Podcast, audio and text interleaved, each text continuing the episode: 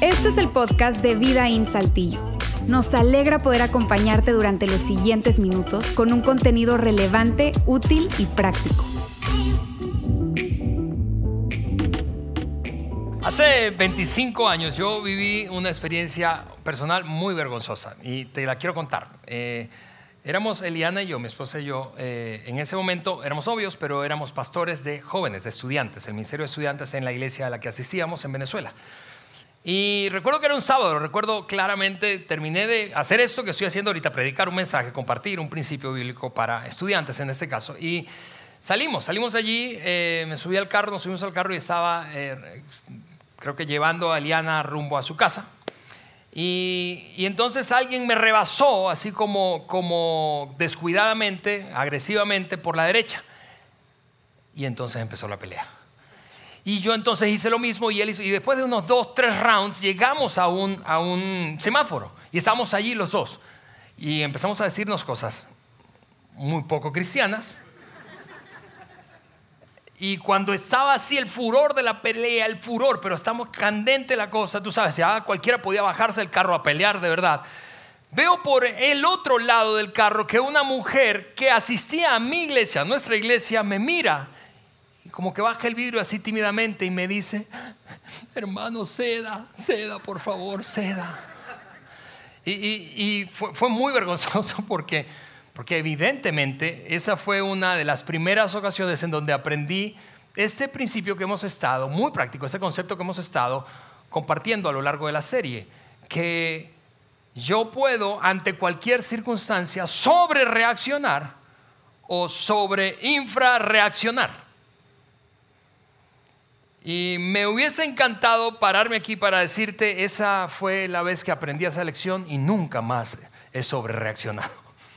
Pero eso sería mentirte, porque esta es una lección permanente. Una lección permanente específicamente hablando, yo creo que para todo ser humano, pero específicamente hablando a la luz de nuestras convicciones de fe, es una lección permanente para un seguidor, para una seguidora de Jesús. Ahora, déjame hacer lo que típicamente hago cuando hablo de seguidores de Jesús. En este gran abanico de entre católicos y protestantes, seguidores de Jesús, quienes han creído y confesado, han reconocido que Cristo murió y resucitó por el bien de nuestros pecados, para salvarnos, para darnos esperanza, vida eterna. Eso es a lo que llamo seguidor de Jesús, a los que hemos abrazado esa verdad. Ok, esta es una lección permanente para los seguidores de Jesús. Y es una lección permanente porque si no todos los días, muchos días experimentamos situaciones que se salen de control, que son adversas, que no salen como planeamos, que eh, nos hacen daño, que nos hieren, que nos frustran, que, que, que, están como, como, diseñadas para sacarnos de nuestros cabales y sacarnos de quicio, ¿verdad? Y ante esas circunstancias tenemos siempre las mismas dos opciones, o sobre reaccionamos sobre, o sobre infrarreaccionamos. Claro, esta palabra inventada que hemos usado en la serie, es una palabra inventada, pero creo que ilustra bastante bien a lo que nos referimos. Esa mujer básicamente me enseñó allí algo muy difícil, muy difícil de escuchar para mí como un cristiano como un seguidor de Jesús. Y, es esto, voy a ponértelo ahí en la pantalla, porque yo creo que a veces tú y yo queremos que otro se comporte como cristiano. En mi caso, yo enseño a que otros se comporten como cristiano, pero no necesitas ser un predicador para enseñar o intentar enseñar a otro que se comporte como cristiano, ¿no es cierto? Pero esa mujer lo que estaba diciéndome es, en lugar de exigirle a otro que lo haga, compórtate como tal, como uno, tú eres pastor. Lo que estaba diciéndome, básicamente gritándome esa mujer es, es, algo, algo, amigos, que, que sigue, creo, causándonos o causando un cortocircuito para quienes no se consideran seguidores de Jesús para quien no se considera un seguidor, una seguidora de Jesús, ver a un cristiano o a un seguidor de Jesús sobre reaccionar, termina haciéndoles como rascar la cabeza y pensar, hacerse la pregunta de, ¿y luego? ¿Tú crees realmente eso que dices creer o es puro bluffing? ¿Tú crees? Es decir, antes de exigirle a otro que se comporte como cristiano, tú tú empieza a hacerlo. Por eso es que hemos dicho en esta serie que las reacciones hablan mucho más fuertes. Perdón, sí, las reacciones hablan mucho más fuerte que nuestras acciones. Y que nuestras palabras, tú y yo hemos conocido el dicho, hemos usado el dicho que nuestras acciones hablan más fuerte que nuestras palabras, pero en esa serie estamos diciendo nuestras reacciones hablan más fuerte que las dos. Hablan más fuerte que nuestras acciones y que nuestras palabras al mismo tiempo. Y ahora déjame por un momento hablarle específicamente a seguidores de Jesús, a, cristianos, a cristianos católicos, cristianos protestantes. Déjame hablarte por un momento a ti y si tú no te consideras un seguidor de Jesús, esto va a ser divertido para ti. Porque nos vas a ver sufrir. Nos vas a ver sufrir. Para quienes desde afuera nos ven comportarnos como lo hacemos en situaciones, insisto, adversas, difíciles, frustrantes y nos ven reaccionar. Quizá no nos lo dirían así. Yo voy a acomodar una frase que creo que resume cómo es que nos ven cuando reaccionamos como lo hacemos. Cuando reaccionamos como lo hacemos, como que llegan a la conclusión de que la fe para nosotros es una especie de herramienta, es, es como una palanca. Es una herramienta que usamos para obtener lo que queremos. Oramos, rezamos para obtener lo que queremos, pero no solamente para obtener lo que queremos en el sentido estricto de que se lo pedimos a Dios, sino para que el otro cambie, para que el otro se comporte mejor, para que el otro se enderece. Porque, porque, porque la fe, cuando cae en esta categoría de palanca, lo que es, amigos, déjame hablar de mí por un momento. A veces yo me he descubierto utilizando argumentación bíblica para hacer que otro cambie de opinión. Eso es una cosa vergonzosa y es, por decirlo menos, hipocresía. Usar, usar mi, mi, conocimiento bíblico, usar lo que sé de la Biblia, usar lo que sé de la fe para que otro se haga lo que yo quiero que haga. Es, vergonzoso y, y estoy hablando de mí, no estoy hablando de nadie más. Pero la fe, cuando la usamos para obtener lo que queremos, tiene y representa un problema, que a veces no obtenemos lo que queremos, ¿no es cierto? Y cuando no obtenemos lo que queremos, ¿qué es lo que pasa? Entonces nos comportamos como la mayoría lo hace. Sobre reaccionamos, explotamos en ira, manipulamos, intentamos controlar todas las consecuencias. Tú sabes, el outcome, los resultados, queremos, queremos que todo se acomode según nuestra preferencia. Y por eso es que, es que al hacer nuestra fe a un lado, al hacer nuestra fe a un lado para para sencillamente comportarnos como la inmensa mayoría lo hace. Este, repito, cuando la gente a nuestro alrededor que no se considera un seguidor de Jesús se queda pensando, yo no sé si tú crees eso que dices creer. Y entonces no, no nos toman en serio, porque concluyen que nosotros mismos no tomamos en serio nuestra propia fe. ¿Es incómodo? Claro que es incómodo. Por eso la semana pasada, cuando Luis terminaba este mensaje, eh, del segundo de la serie, yo salí tan molesto con él. Porque hay dos tipos de reacciones. Imagina una línea horizontal. Piensa en una línea horizontal imaginaria. Sobre reacción es un es una tipo de reacción muy notoria. Tú te das cuenta, vamos, tú te das cuenta cuando alguien explota, ¿cierto? Tú te das cuenta cuando alguien, tú dices, órale, ¿de dónde salió eso? ¿Por qué estás tan enojado? ¿Por qué estás tan frustrado? ¿Por qué estás gritando? Es, es demasiado fácil ver una sobrereacción. Es muy notorio. Pero también es muy notorio ver una sobreinfrarreacción. Cuando alguien podría estar molesto, debería estar molesto y no lo está. Tú dices, ¿qué onda con él? ¿Por qué no está molesto con ella que lo ofendió? ¿O con él que la maltrató? ¿Con él que la abandonó? ¿Por qué no, por qué no, no disfruta del fracaso que ahora está experimentando el otro que le hizo tanto daño? ¿Por qué incluso no juega la zancadilla y juega que apuesta a que el otro fracase? ¿Por qué no celebra que el otro es, llama muchísimo la atención para ti para mí cuando alguien sobre reacciona, pero también cuando alguien sobre infra reacciona. Esto evidentemente es mucho menos común que esto, eso es muy común. Y hoy vivimos en un mundo, amigos, en donde la irritación, tú sabes, está como a flor de piel, ¿verdad? Estamos como fácilmente nos embroncamos por, por cosas. Y decía yo que la semana pasada cuando Luis nos explicaba un poco de esto y cómo es que nuestras reacciones están conectadas, como de manera invisible aparentemente con nuestra fe, nuestra confianza en Dios. Él nos dejó con una pregunta, yo te confieso, yo salí molesto de ese mensaje, porque me quedé pensando, no, no, no, no quiero hacerme esa pregunta. Y la pregunta fue esta, ¿qué están diciendo mis reacciones de mi confianza en Dios? Realmente como yo respondo ante lo que me pasa, ¿qué dice eso de mi nivel de confianza en Dios? ¿Qué dice, qué dice mi respuesta ante la enfermedad? Mi nivel de confianza en Dios. ¿Qué dice mi respuesta ante las dificultades matrimoniales? Mi nivel de confianza en Dios. ¿Qué dice mi respuesta ante el comportamiento de mis hijos? Aquí tengo mis dos hijos. Mi nivel de confianza en Dios. Exploto constantemente, pierdo el control, intento manipular a otros para que se acomoden, uso la fe como una herramienta. ¿Qué dice la forma en que estoy respondiendo ante la frustración, mi nivel? ¿Qué dice mis reacciones ante la ofensa, el daño que otro me infringió? Mi nivel de confianza en Dios. Por eso te digo, este, esa, pregunta me fastidió y yo estoy aquí fastidiándote a ti también, metiendo un poquito el dedo en la llaga porque yo no quería sentirme incómodo solo, yo quería que tú también te sintieras incómodo. Pero ¿qué dice mis reacciones acerca de mi confianza en Dios? En Dios? Porque vuelvo a decirte, esa es la razón por la que muchas veces quienes no se consideran seguidores de Jesús no solo no nos toman en serio, sino que han acuñado un dicho, hemos acuñado, vamos, en América Latina, un dicho para expresar ese nivel de hipocresía. Que vamos a la iglesia a qué?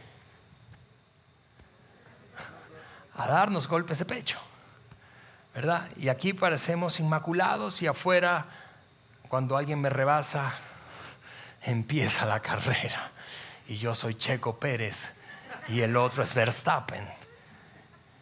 Y terminamos como yo, horriblemente avergonzados después de darnos cuenta que perdimos el control.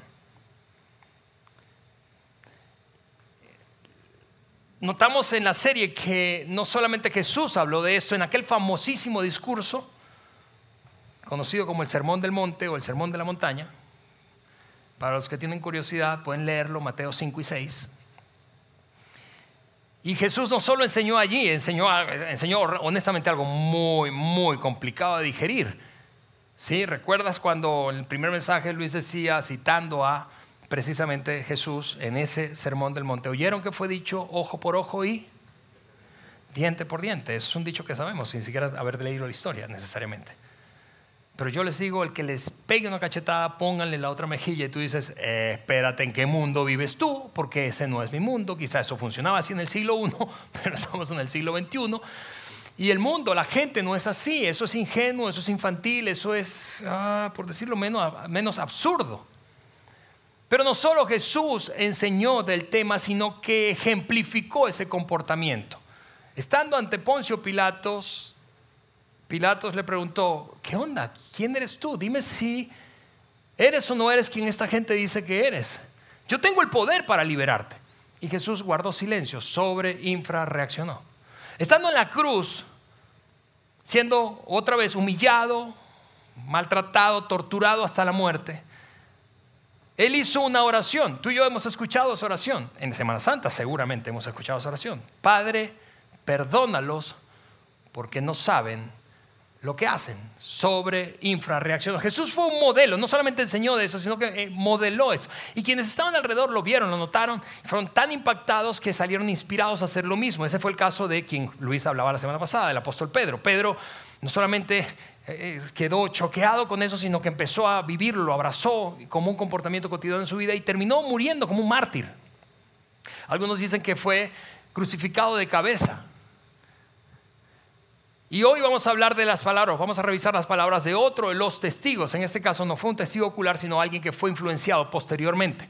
Y me refiero al apóstol Pablo.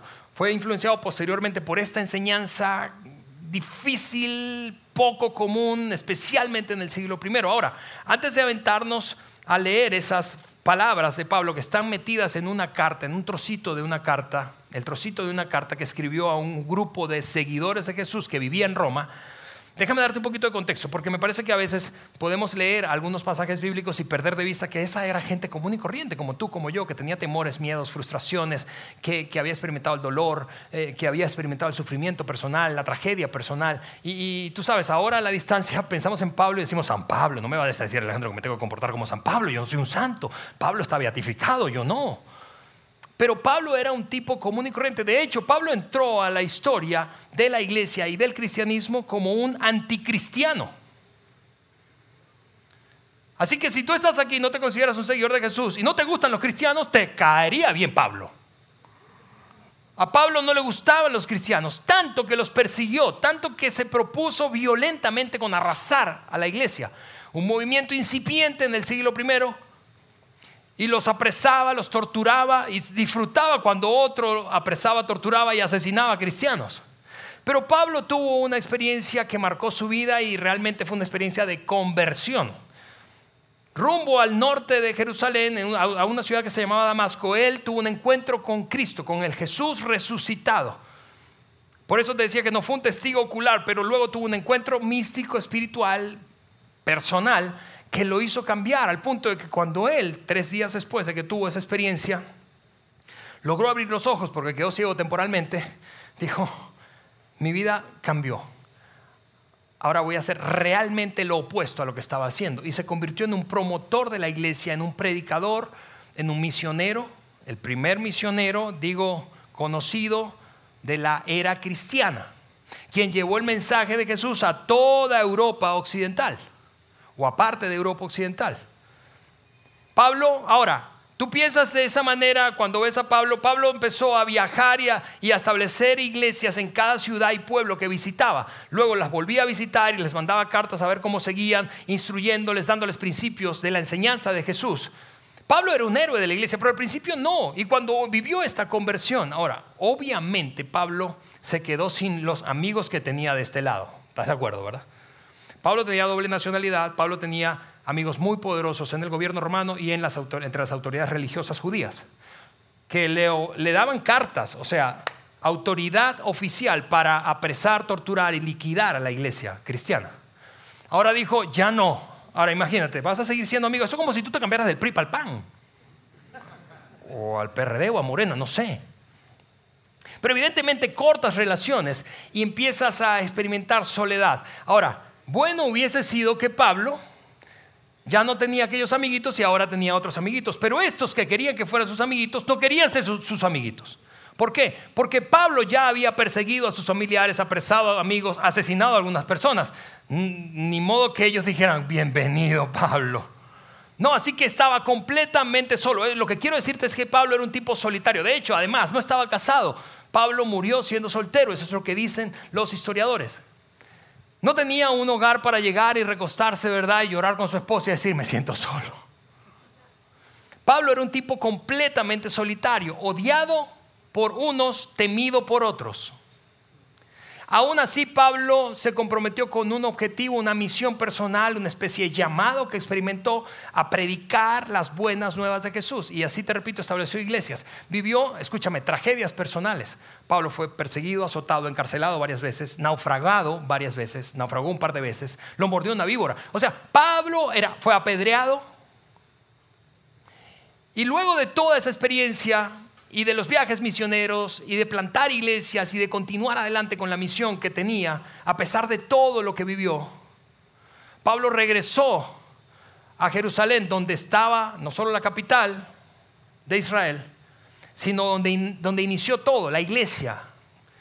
Y a encontrarse con quienes, con los líderes de la iglesia, los famosos apóstoles, a darles un reporte. Y Pablo llega allí, te acabo de resumir 24 capítulos del libro de los Hechos, en 7 minutos. Pablo llega allí y les da una ofrenda porque recogió dinero de todas las iglesias y mandaron dinero a la iglesia de Jerusalén. Y ellos dicen, gracias Pablo, gracias por la ofrenda, pero te tenemos que decir algo, brother, tu reputación aquí está por el suelo, así que qué pena, no te podemos atender muy bien. En lugar de recibirlo con bombo y platillo, con alfombra roja, por convertirse realmente en la máquina que hizo avanzar el Evangelio en el mundo y honestamente estableció las bases para la, para la civilización occidental que tú y yo disfrutamos hoy. Ese fue Pablo.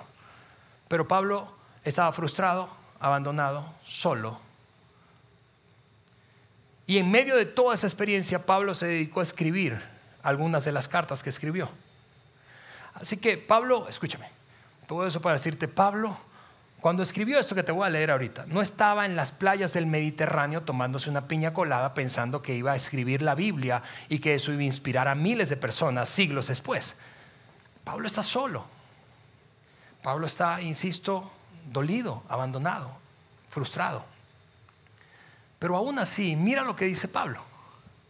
Y si tú has leído esto, probablemente lo has hecho. Yo quiero que lo leas con esto que acabo de decirte en mente, como si fuera la primera vez.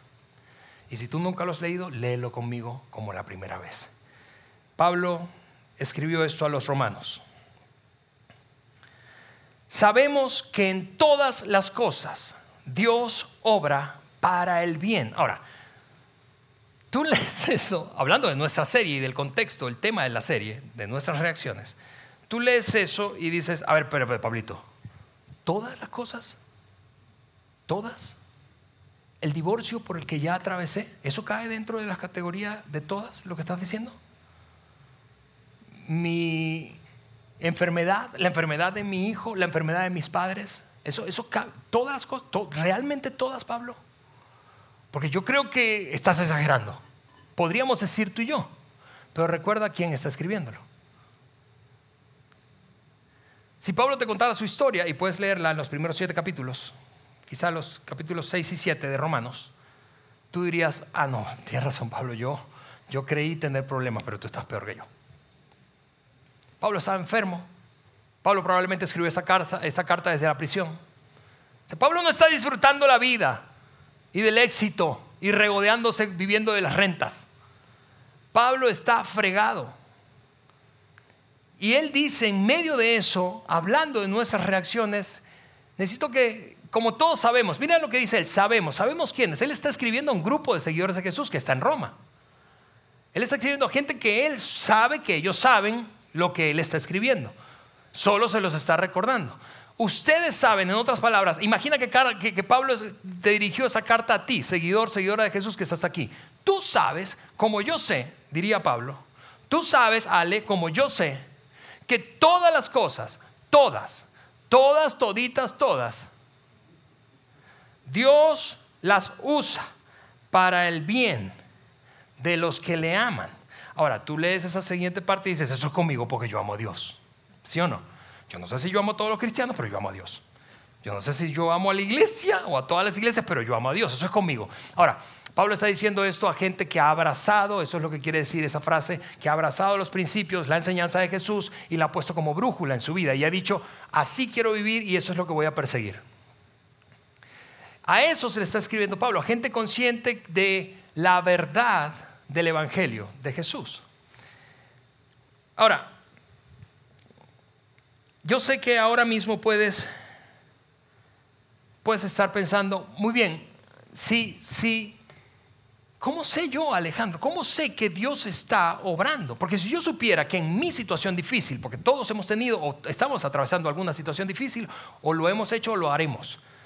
Pero ¿cómo yo sé que en esa situación Dios está obrando para bien? Si yo supiera, quizá me dices tú, si yo supiera, entonces eso me daría una perspectiva diferente. Y yo diría, está bien, aguanto vara. ¿Sí o no? Pero yo no sé cómo sé. ¿Cómo puedo saber que Él está obrando? Y, Pablo lo va a decir, pero déjame paciencia, yo quiero anticipar un poco la respuesta que Pablo plantea para quienes nosotros, para nosotros que hemos puesto la fe en Jesucristo, para nosotros los seguidores de Jesús, que debería ser nuestra respuesta. Si tú y yo sabemos o supiéramos que Dios está con nosotros obrando para bien, ¿cómo responderíamos? De hecho, Pablo hace, hace una pregunta. Dice, ¿cuál es entonces nuestra respuesta a todo esto? ¿Cómo, ¿Cómo, deberías tú responder? ¿Cómo yo debería responder ante el hecho de que Dios está obrando para mi bien? ¿Cómo yo debería responder? Si tú tuvieras la certeza absoluta, si yo la tuviera, que Dios está usando eso que te fastidia, eso que te duele, eso que te frustra, eso que te hace temer, eso que te roba la paz, que te quita el sueño, eso, eso que, que, que te tiene angustiado. Si tú supieras que Dios está obrando para tu bien, ¿cómo responderías? Pablo dice, ¿cómo deberíamos responder? Entonces Pablo suelta la respuesta y dice, deberíamos responder así, con esta convicción. Si Dios está a nuestro favor, ¿quién puede estar en contra de nosotros. Deberíamos actuar como si Dios estuviera a nuestro favor. Ahora, yo quiero cambiar el pronombre de ese pasaje porque yo quiero que te escuches a ti decirlo, a ti mismo, a ti misma decirlo. Yo creo que te escuches decir, si Dios estuviera a mi favor, si Dios está a mi favor, ¿quién contra mí? ¿Quién? Porque ese es el gran asunto, el gran principio de este mensaje. Si Dios está contigo, si Dios está contigo, ¿quién puede hacerte contra? ¿Qué puede hacerte contra? Ultimadamente, no en el corto plazo, en lo inmediato, ultimadamente, ¿quién puede hacerte contra? Déjame ponerlo allí, yo quiero escucharte decir eso, porque quiero que te escuches decir eso. Si Dios está a mi favor, ¿quién puede estar en mi contra? ¿Tú puedes decir eso a la cuenta de tres?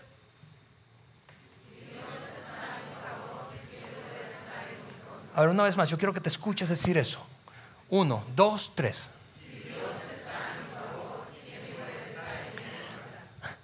Lo que nos trae de, vuelta a la pregunta, ¿cómo sé? ¿Cómo sé que Dios está a mi favor? Como sé que Dios está conmigo, como sé que Dios está obrando para mi bien, como lo sé. Y Pablo toma tiempo, es increíble, es un genio Pablo. Y no solamente es un genio porque es inteligente, es porque lo vivió, porque entendió y su vida se transformó completamente.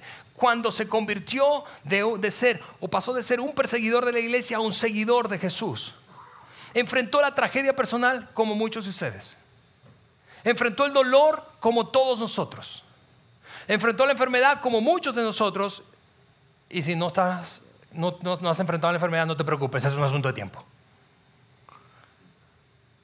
Enfrentó la traición como muchos de nosotros. Enfrentó el abandono como muchos de nosotros. Enfrentó la decepción personal como muchos de nosotros. Enfrentó la culpa como muchos de nosotros. Y Pablo está diciendo, yo descubrí amigos, yo descubrí cuál es la clave de esto. La clave es vivir como si Dios estuviera a mi favor. Porque si Dios está a mi favor, ¿quién puede estar en mi contra? ¿Quién puede? ¿Qué puede? Claro, vivimos en un mundo que, que premia la inmediatez. En donde si no hay resultados rápidos, fácilmente concluimos algo no está funcionando bien, algo está mal con esto y nos vamos para otro lado. Ahora, ese pensamiento de inmediatez lo hemos aplicado tristemente, amigos, a, nuestras, a las cosas que no debemos aplicarlo. A nuestras relaciones más cercanas, a la formación de nuestro carácter, a la realidad financiera que enfrentamos, a nuestra propia salud o enfermedad y entonces podemos, insisto, concluir, pues parece que Dios está conmigo, porque no es cierto que hay temporadas, hay, hay algunas temporadas, hay algunas semanas, meses, incluso temporadas completas de años, en las que tú llegas a la conclusión de, yo no sé si Dios está conmigo. Yo no estoy seguro que Dios esté conmigo, porque eso que estoy viviendo no habla de la compañía divina, ¿sí o no? No se supone que yo esté enfrentando esto. No sembré. Algunos empezamos a, a, tener esa narrativa interior. Yo no sembré para cosechar esto. Yo no le hice nada a esa persona para que me tratara de la forma en que me lo hizo. Yo me forcé para que esto funcionara. Yo me forcé para que la sociedad funcionara, para que el negocio funcionara. Yo, yo, yo ahorré, yo me, yo me preparé. ¿Y por qué estoy viviendo eso? Yo me cuidé, cuidé mi salud. ¿Y por qué estoy viviendo esta tragedia personal? Y Pablo te diría, yo te entiendo. Yo te entiendo, pero vivir, vivir como si Dios estuviera a tu favor, hace toda la diferencia. Y vuelvo a decirte, regresando a la pregunta, ¿cómo sé? ¿Cómo sabes tú? ¿Cómo sé yo que Dios está a nuestro favor? Pablo se dispone a responder. Y esta es la respuesta, amigos. Esta es la respuesta del cómo tú puedes saber que Dios está conmigo. Él dijo, el que no escatimó ni a su propio Hijo, sino que lo entregó por todos nosotros. Ahora, yo puedo, puedo anticipar una respuesta que tú tengas allí pensando, bueno, obviamente ibas a decir eso, Alejandro, porque tú eres predicador y fuiste pastor. Pero la cruz es la respuesta, la cruz es la respuesta a esa pregunta. ¿Cómo yo sé que Dios está conmigo? ¿Cómo yo sé que Él está usando todo lo que está ocurriendo para mi bien? Porque Él, escúchame, Él Él envió a lo más preciado que tenía para mi beneficio. Dicho de otra manera, sobre, infra, infra, infra, infra, respondió o reaccionó. Ante mi pecado, ante las veces que le di la espalda, cuando no lo tomé en cuenta, cuando hice todo lo opuesto, cuando lo ignoré, cuando me hice daño a mí mismo, cuando le hice, daño a otras personas. Dios no me dio lo que yo merecía. Dios me dio, y tampoco a ti, Dios me dio a mí y a ti una infra, infra, infra, infra, infra reacción. Pablo dice, la respuesta es la cruz, porque la cruz no solamente es un acontecimiento histórico, no solo históricamente, históricamente Cristo murió y resucitó, sino que es un acontecimiento histórico dinámico. Es una realidad para ti y para mí de la que podemos echar mano para poder enfrentar la vida cuando la cosa no sale como debería salir. Y no caer en el juego de usar la fe como una herramienta y entonces manipular o intentar manipular en esa ilusión de control los resultados. Pensando, no, yo puedo, yo, yo puedo manipular acá, yo puedo mover acá, yo puedo convencer a este, yo puedo convencer a aquel, yo puedo torcer el brazo a este otro, yo puedo usar argumento, argumentación bíblica, yo, yo, yo, yo, yo puedo obtener todo lo que quiero porque la fe es una herramienta. Pablo dice, la cruz, Él demostró, no solo sobre infra, infra, infra reaccionó ante nosotros, sino que demostró que está con nosotros cuando envió a su Hijo a morir por nosotros.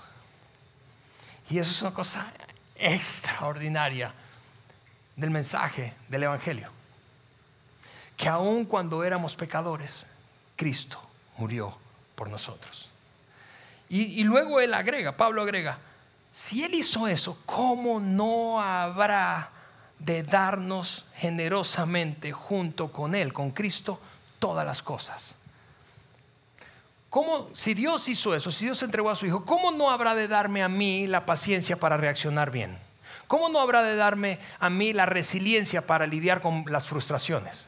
¿Cómo no habrá de darme la capacidad para perdonar a alguien que me hizo mucho daño? ¿Cómo, cómo, si Dios entregó a su Hijo, ¿cómo, cómo yo puedo pensar que no es capaz de darme la fuerza que necesito para enfrentar? No, no estoicamente, ¿verdad? Así como, como los griegos sufren, que, que, que los que más sufren más gloria tienen o experimentan. No, no, no, no. ¿Cómo no habrá de darme lo que necesito para ver a Dios obrar a mi favor a lo largo de todas y cada una de las experiencias de mi vida? Pablo dice, Amigos, y si estuviera aquí, nos diría exactamente esto. No me digas que no se puede. No me digas que no puedes sobre infrarreaccionar. No me digas eso. No vives en el siglo primero enfrentando a diario una hambruna o el circo romano. No estamos viviendo en esa época. No me digas que no podemos sobreinfraccionar. Es, es, increíble, es increíble. Y el punto, insisto, del mensaje es esta declaración. Si Dios está a tu favor, ¿quién? ¿Quién puede estar en tu contra? Dicho de otra manera, cada situación, no importa si esa situación es una, o, si esa situación es derivada de una persona o sencillamente es una cosa fortuita, ajena a las personas, pero cada situación o persona que se constituye en tu enemigo, sí, en un obstáculo para que experimentes paz, satisfacción, gozo, sosiego. Cada situación es, esa especie de enemigo. Ante esa situación tú y yo podemos decir, y esta es la ruta amigos, si Dios está a mi favor, tú no puedes vencerme. Rencor, tú no puedes vencerme. Frustración, tú no puedes vencerme. Dolor, tú no puedes vencerme. Sufrimiento, tú no puedes vencerme estado crítico de tu relación matrimonial, no vas a vencerme, no nos va, no voy a rendirme. Quiebra financiera, no puedes vencerme. Y eso es lo que yo sé de ti, aunque yo no conozca necesariamente tu historia específica. Lo que yo sé de ti es que tú no quieres entregarle el control de tu vida a nada ni a nadie. Tú quieres tener el control, ¿cierto? Tú no quieres ser una víctima, pues. Tú quieres ser el control. Tú quieres tener el control, no ceder el control. Pero cada vez que sobre reacciono yo, cada vez que sobre reaccionas tú, tú, tú y yo estamos cediendo el control. Estamos diciendo a nuestro enemigo, esa situación o esa persona que actúa en nuestra contra, ¿sabes qué? Tú tienes el control. Tú decides y defines cómo yo reacciono. Y quizás en este punto te estás diciendo, Ale, está muy lindo ese mensaje, pero eso no es realista. Porque el mundo no funciona así. ¿No es cierto? El mundo no funciona así. Probablemente tú estás pensando, oye, ¿cómo se nota que tú eras pastor y ahora eres predicador? Probablemente no te dejan salir mucho de tu casa y si te dejan salir algunas veces no pasas del portón del fraccionamiento. Porque el mundo no funciona así. La realidad es diferente. Es decir, no me estés pidiendo, quizás estás pensando, Ale, tú no, no me puedes pedir que yo confíe los resultados de mi vida a un Dios invisible. No me puedes pedir eso porque yo soy el único que debe hacerse responsable por mi propia vida, porque a nadie más le importa mi vida sino a mí mismo. Y yo entiendo eso y ahora, mira, voy a, mi hija siempre me regaña, mi Isabela me regaña porque dice, no, no puedes ser sarcástico, papá, pero dame, dame solamente un momento de sarcasmo. No hagas eso, está bien, hay otra opción. No deposites, no deposites tu confianza y el control no se lo entregues a tu Padre Celestial, no lo hagas. Hay otra opción, agárralo tú. Explota, estalla, manipula o húndete en depresión y tristeza. Pero tú intenta controlar todo. Intenta controlarlo todo. Intenta controlar la respuesta de los demás, intenta controlar el mercado, intenta controlar aquel cliente, intenta controlar a tu socio o a tu ex socio, intenta controlar a tu esposa. intenta controlar a tu esposo. Persigue. Persigue, persigue esa falacia de control. Y cuéntame cómo te va. Cuéntame cómo te va después de un rato. Cuéntame después de unas semanas, unos meses, unos años. ¿Cómo está tu sueño? ¿Estás durmiendo bien?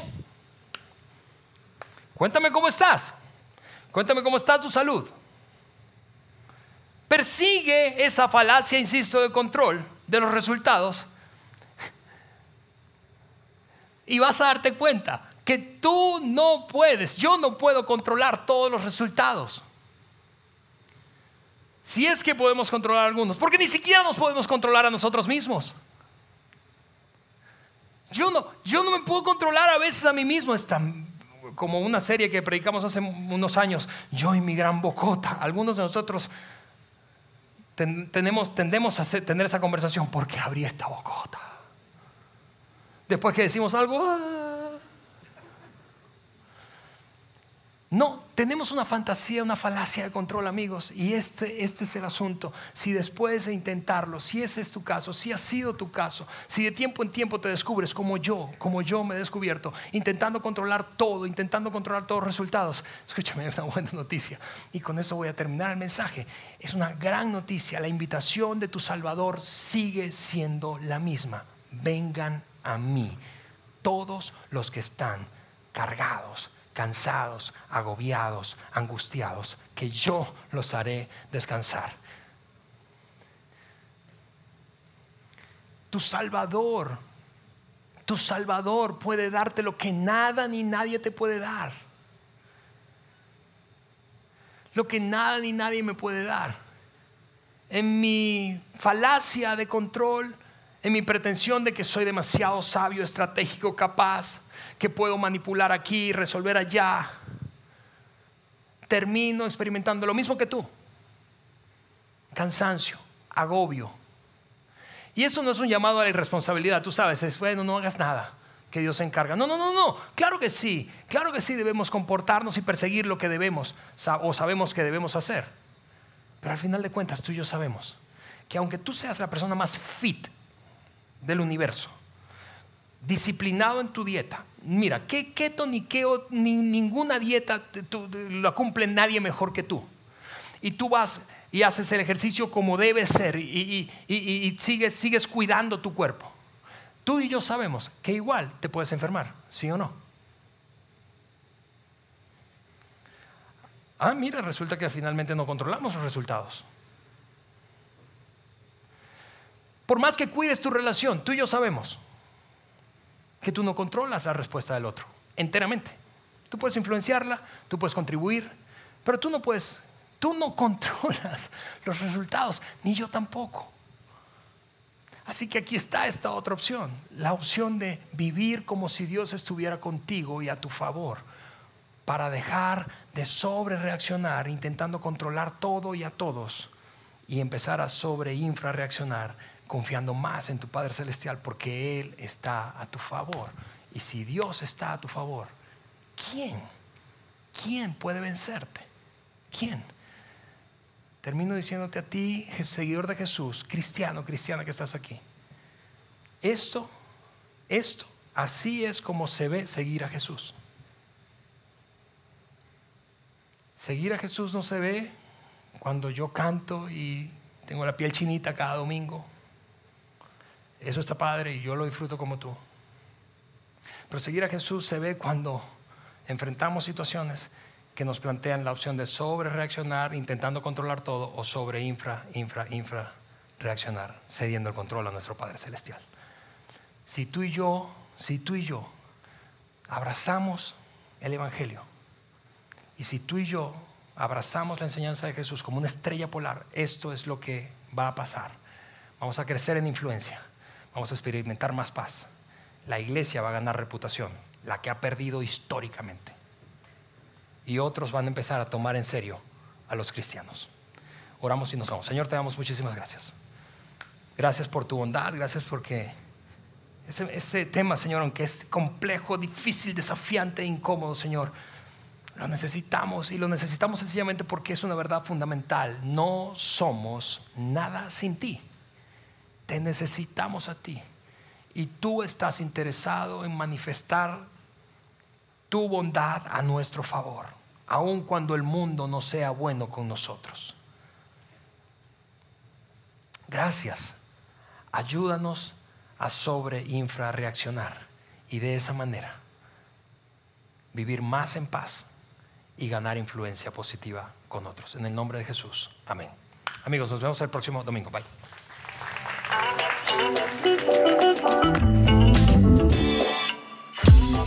Sigue conectado a los contenidos de Vida en Saltillo a través de nuestro sitio web y de las redes sociales. Muy pronto estaremos de vuelta con un nuevo episodio.